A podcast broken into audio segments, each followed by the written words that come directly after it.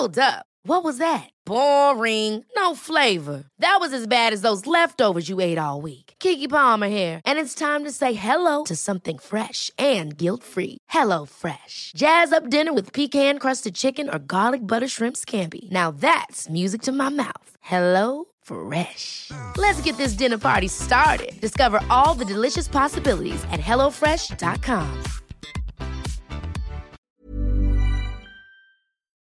Bueno, enseguida vamos a escuchar lo que decía Pedro Sánchez también esta mañana. Juan Ramón Rayo, vuelvo contigo. El debate, digamos, que se ha agitado un poco después que muchos se han sorprendido por esa forma de dirigirse directamente con nombres y apellidos a los presidentes de estas entidades. Hay quien habla de populismo y hay quien, bueno, ya está cuestionando que estos impuestos al final se vayan a implementar porque puede haber batalla en los tribunales.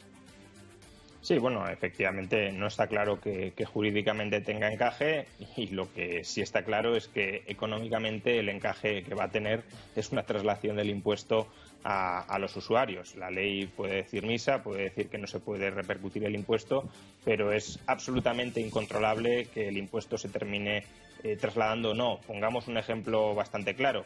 Imaginemos que los bancos o algún banco en los próximos meses sube los tipos de interés de las hipotecas eh, como muchas veces lo revisan. ¿Cómo sabemos si esa subida de los tipos de interés de las hipotecas responde a una situación de mercado? Es decir, que el banco espere que en el futuro sus costes de financiación se van a encarecer. Una hipoteca es un préstamo a 30 años y, por tanto, el tipo de interés que cobra el banco es, depende de su expectativa de cuáles van a ser los tipos de interés a lo largo de 30 años. ¿Cómo sabemos si es por eso o porque ha decidido repercutir el impuesto? No lo podemos saber de ninguna manera.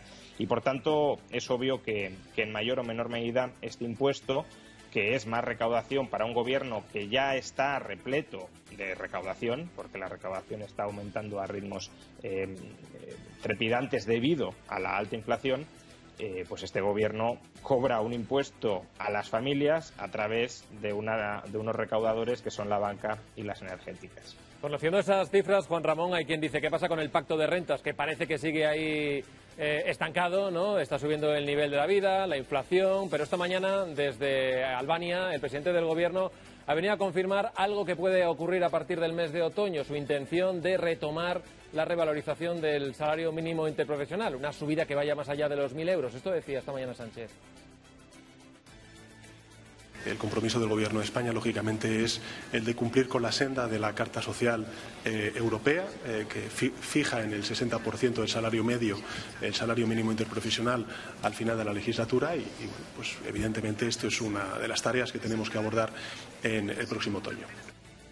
Esto, Juan Ramón, para el próximo otoño, la subida del salario mínimo interprofesional, cuando todo el mundo está hablando de lo mal que puede ir, ¿tú crees que hay cabida para esto o que sí que es el momento oportuno cumpliendo con ese compromiso que dijo el presidente? Bueno, lo que está claro es que, aunque lo suban, lo van a subir previsiblemente menos, menos que la inflación, con lo cual en realidad lo están bajando. Hay que tener en cuenta que tanto en el año 2021 como en el año 2022 el salario mínimo en términos reales, ajustado por poder adquisitivo, ha bajado.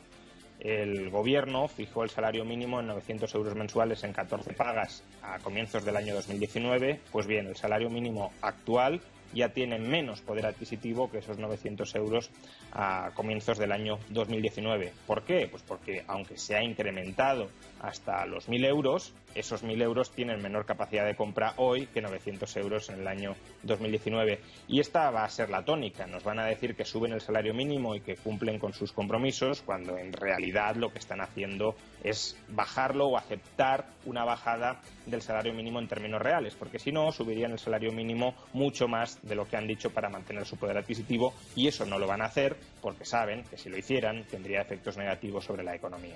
Déjame trasladar este, este asunto que ha, que ha, adelantado esta mañana el presidente Alberto, que es que es el momento de, de subir el salario mínimo. Imagínate, dice Juan Román Rayo, que es, sería bajarlo, pues imagínate si no se supiera, si no se subiera, imagínate si el gobierno durante estos años no hubiera subido el salario mínimo. Sería mucho peor para los trabajadores, porque evidentemente la inflación les hubiera afectado muchísimo más. Lo lógico es que no solamente hagan el esfuerzo todos, sino, como hablábamos con el impuesto a la banca, beneficios extraordinarios Pues hombre, un impuesto extraordinario. Que oye, que si, los bancos no quieren pagarlo, tienen una opción maravillosa. Las eléctricas. Si suben los sueldos de sus trabajadores, si reducen las jornadas, si contratan a más personas y hacen beneficios, digamos, para los trabajadores en, sus empresas, tendrán menos beneficios extraordinarios.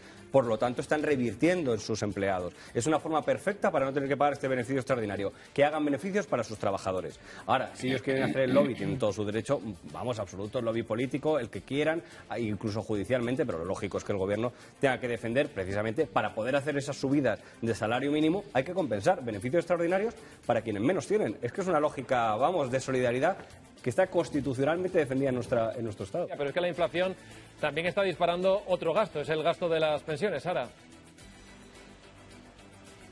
golpe a las arcas de la seguridad social. Se prevé para 2023 el mayor gasto en pensiones de la historia con la revalorización en función de la inflación. Un IPC medio del 8%. Estaríamos hablando de un gasto extra de 15.000 millones de euros. El dato más alto es tres veces más que la subida de 2022. Pero además está el relevo en las pensiones. Empiezan a jubilarse los de la generación del baby boom, que tienen pensiones más altas. Y estamos hablando de más de 17.000 millones de gasto total. Pero el Gobierno mantiene su compromiso mientras aumentan las desigualdades entre generaciones. En datos del Banco de España, el colectivo de los mayores de 75 años son los que más patrimonio tienen, seguidos de los mayores de 65 en 15 años, ha aumentado un 25%, mientras que el de los jóvenes, los menores de 35, se ha desplomado un 56%. Gracias, Sara. Juan Ramón, vuelvo contigo. La partida de las pensiones, desde luego, es la que se come el mayor porcentaje de los presupuestos. De momento tenemos lo que es el techo de gasto y el compromiso del Gobierno, porque eso es lo pactado de seguir manteniéndolo, de ligarlo a, la subida de los precios. La pregunta es ¿hasta cuándo? Eh, sí, eh, si me permite, de todas formas, quería contestar antes a unos comentarios que se han hecho y que, que creo que no son del todo correctos. Lo primero, em, cuando se ha dicho que imaginémonos qué sucedería si el gobierno no hubiese subido el salario mínimo lo que lo ha subido, la cuestión es, eh, ¿por qué no lo sube más? El Gobierno nos dice que la subida del salario mínimo no tiene efectos perjudiciales. Yo no estoy diciendo que lo incremente muy por encima de lo que lo ha hecho hasta el momento, pero al menos mantener el poder adquisitivo del salario mínimo. ¿Por qué no lo hace? ¿Por qué no lo va a hacer? ¿Por qué no lo ha hecho durante los últimos dos años? Porque quizá si hay esos efectos perjudiciales, aunque nos estén diciendo que no, tal como lo constató el Banco de España. Y segundo, no es cierto que si las eléctricas aumentan el gasto en salarios, por ejemplo, no van a pagar impuestos sobre beneficios extraordinarios, porque aunque se nos ha dicho que el impuesto es sobre beneficios extraordinarios, el impuesto grava los ingresos. Por tanto, aunque tengas pérdidas, vas a pagar ese impuesto y por tanto es un impuesto tremendamente distorsionador que se trasladará a las familias. Sobre lo que planteas, eh, efectivamente yo creo que este es el gran debate de España, el gran debate incluso más importante que el debate energético y es un debate que no copa en absoluto o prácticamente en absoluto la agenda política Básicamente hemos aceptado que las pensiones se tienen que revalorizar al IPC, cueste lo que cueste, y lo que nos cuesta es que el 90% de todo el incremento del gasto público nominal el año que viene se va a ir va a ir dirigido a pagar las pensiones. Y ese la revalorización de las pensiones. Y ese incremento se va a consolidar año tras año en el presupuesto. Y mientras estamos hiperprotegiendo a todos los pensionistas, no solo a los que cobran menor pensión, que eso podría tener sentido, sino a todos los pensionistas, la generación de los más jóvenes se está depauperizando. Lo mencionaba ayer, lo mencionabais ahora y lo constataba ayer el Banco de España con la encuesta financiera de las familias. Hace 10 años, el 70% de los hogares cuyo cabeza de familia tenía menos de 35 años eran propietarios de vivienda. Hoy es la mitad.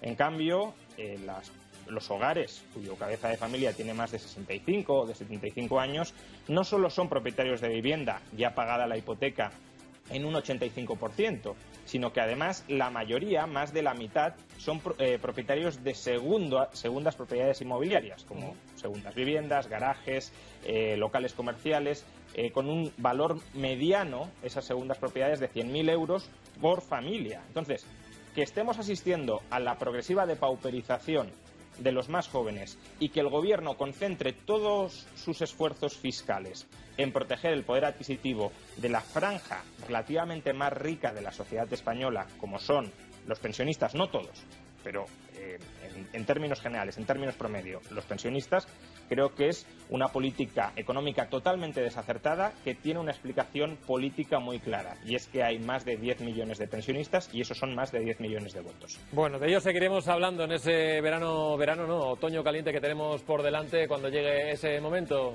Juan Ramón Rayo, gracias por atendernos un día más. Un saludo. Muchas gracias, un saludo. Hey, it's Paige DeSorbo from Giggly Squad. High quality fashion without the price tag. Say hello to Quince. I'm snagging high-end essentials like cozy cashmere sweaters, sleek leather jackets, fine jewelry, and so much more. With Quince being 50 to 80% less than similar brands.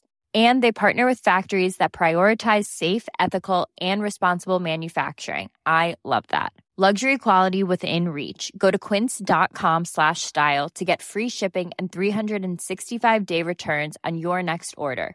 Quince.com slash style.